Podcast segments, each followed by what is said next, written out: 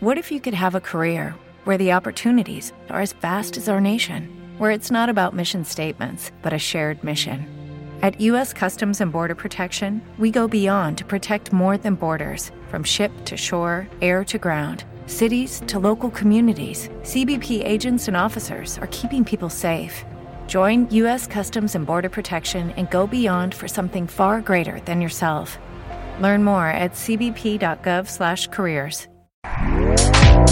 Este podcast forma parte de Evox Originals. Disfruta de este avance.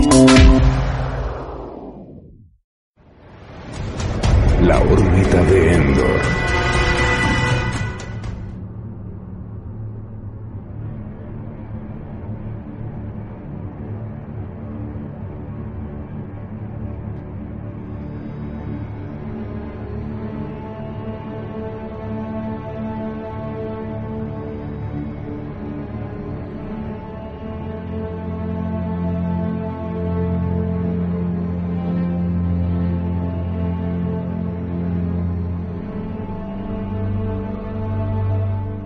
Saludos mundo, hoy hablamos de Doctor Sueño.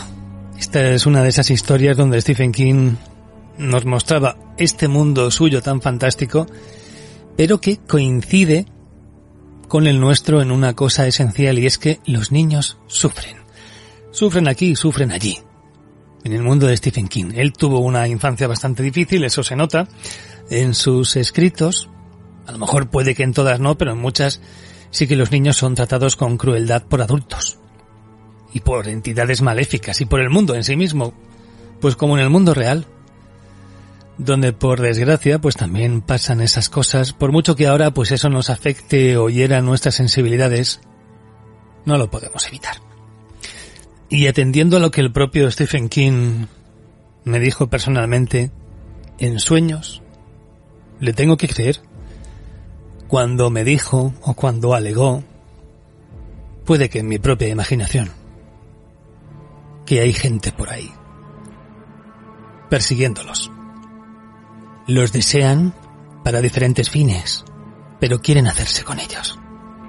Y a nada que la madre de turno en el parque mire a otro lado, o el padre llegue tarde al colegio a recoger a su retoño, alguien aprovechará para arrojar sus garras contra ellos.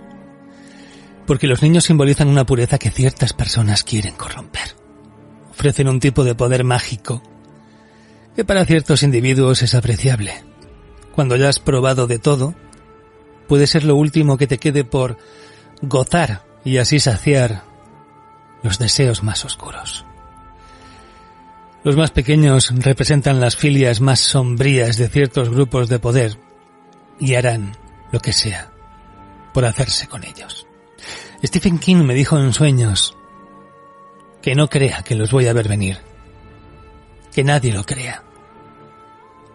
Merecen que tengamos miedo, que nos preocupemos, que estemos ojo a visor, que no nos despistemos ni un instante, pues un instante es lo único que estos depredadores necesitan.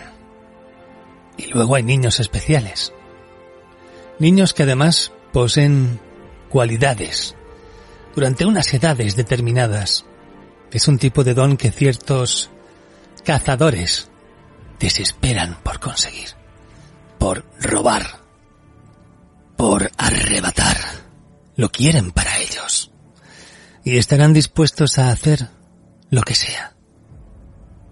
Hoy, la película de Mike Flanagan es nuestra absoluta protagonista. Es una de las mejores adaptaciones de los últimos tiempos dentro de la obra de Stephen King, con un análisis muy nuestro de una película que nos sorprendió, que se sigue viendo fenomenal, y un poco las comparaciones con respecto al libro, del cual ya hablamos en su momento. Y Doctor Sueño es tan distinta de El Resplandor, su primera parte, como digna también de su sombra. Quizá incluso digna de su propia sombra, la sombra de Doctor Sueño. Y eso es de lo que vamos a hablar hoy aquí, en sueños o en pesadillas, junto a Stephen King y junto a Mike Flanagan, en la órbita de Endor. Lo. Soy Antonio Runa. Cuidado con lo que viene hoy. Soñamos.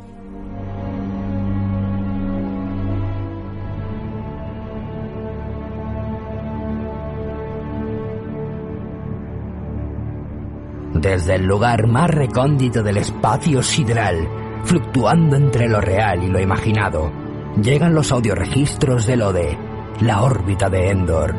Fueron grabados hace eones, pero no se concebirán hasta futuras eras, haciéndose realidad aquí y ahora, en este vórtice temporal que se abre ante ti. Entra en el dominio de la magia y lo imposible. Entra en el imperio de la órbita de Endor, el programa de la fantasía y la ciencia ficción, la última línea de defensa de la imaginación.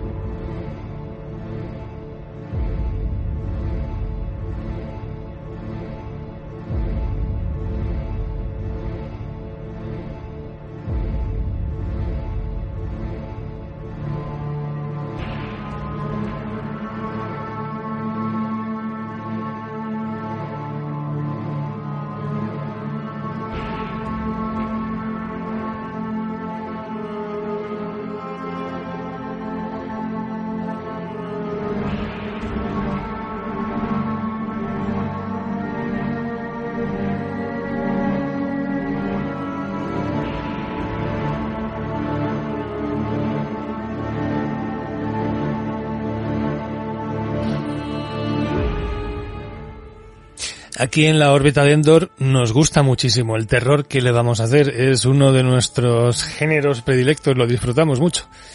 A mí me encanta. Yo creo que esto no sorprende a nadie a estas alturas de la vida. Y tengo por aquí al señor Jaime Angulo, que disfruta también mucho del terror. Señor, otro incondicional del terror. De hecho, estaba echando un poco la vista atrás y así de películas de terror creo que por el momento llevamos el palmarés de haciendo películas a dúo, quiero decir, porque parece que el terror nos gusta a nosotros, pero no sé si a mucha más gente del equipo. Hombre, ahora que lo dices, sí me suena que Kurt ha estado en algunas y que Mario García también ha estado en otras, así que bueno, por ahí, por ahí mm. está. A ver si un día os junto a Mario y a ti. Otra vez, sí, yo, yo además ya sabes que con Mario siempre salen programas muy buenos. Pues nada, a ver si, a ver si vamos a...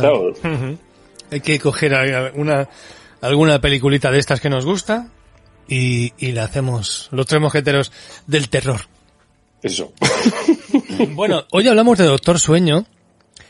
Es, es raro porque, bueno, mm, no es, esta vez vamos a hablar solo de la película, no, sin la vinculación al resplandor. El, el programa del resplandor con el que iniciamos pues no sé qué temporada fue, no sé si fue la sexta o la séptima. Ya estaba bastante. La, séptima, la, séptima temporada. Pues estaba, ya estuvo, estuvo muy logrado.